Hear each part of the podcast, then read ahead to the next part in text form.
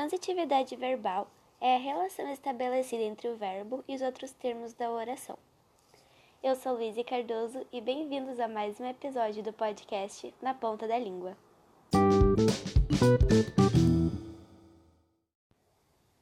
No episódio de hoje falaremos sobre os quatro tipos de transitividade verbal que existem na língua portuguesa. O primeiro deles é o verbo transitivo direto, o VTD, ele necessita de um complemento, ou seja, um objeto direto após o verbo para que a sua oração tenha sentido completo. Por exemplo, eu comprei. Comprei o quê? Uma bicicleta.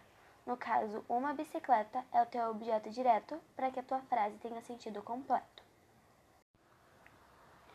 Já o verbo transitivo indireto, o VTI, é diferente do transitivo direto, pois ele precisa de uma preposição para sua frase ter sentido completo e não de um objeto direto. Por exemplo, Marcos gosta de pizza.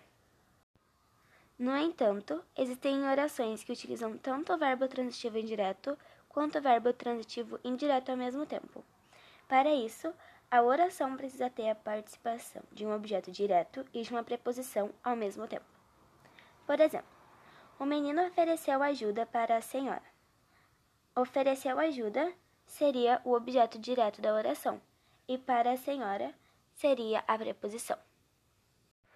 Por último, nós temos o verbo intransitivo, que não precisa de um complemento, pois ele em si possui sentido completo.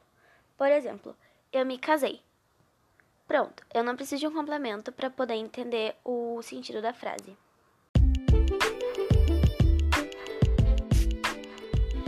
Bom, esse foi o episódio de hoje e espero que tenham gostado. Espero vocês na semana que vem com o próximo episódio sobre classificação dos verbos.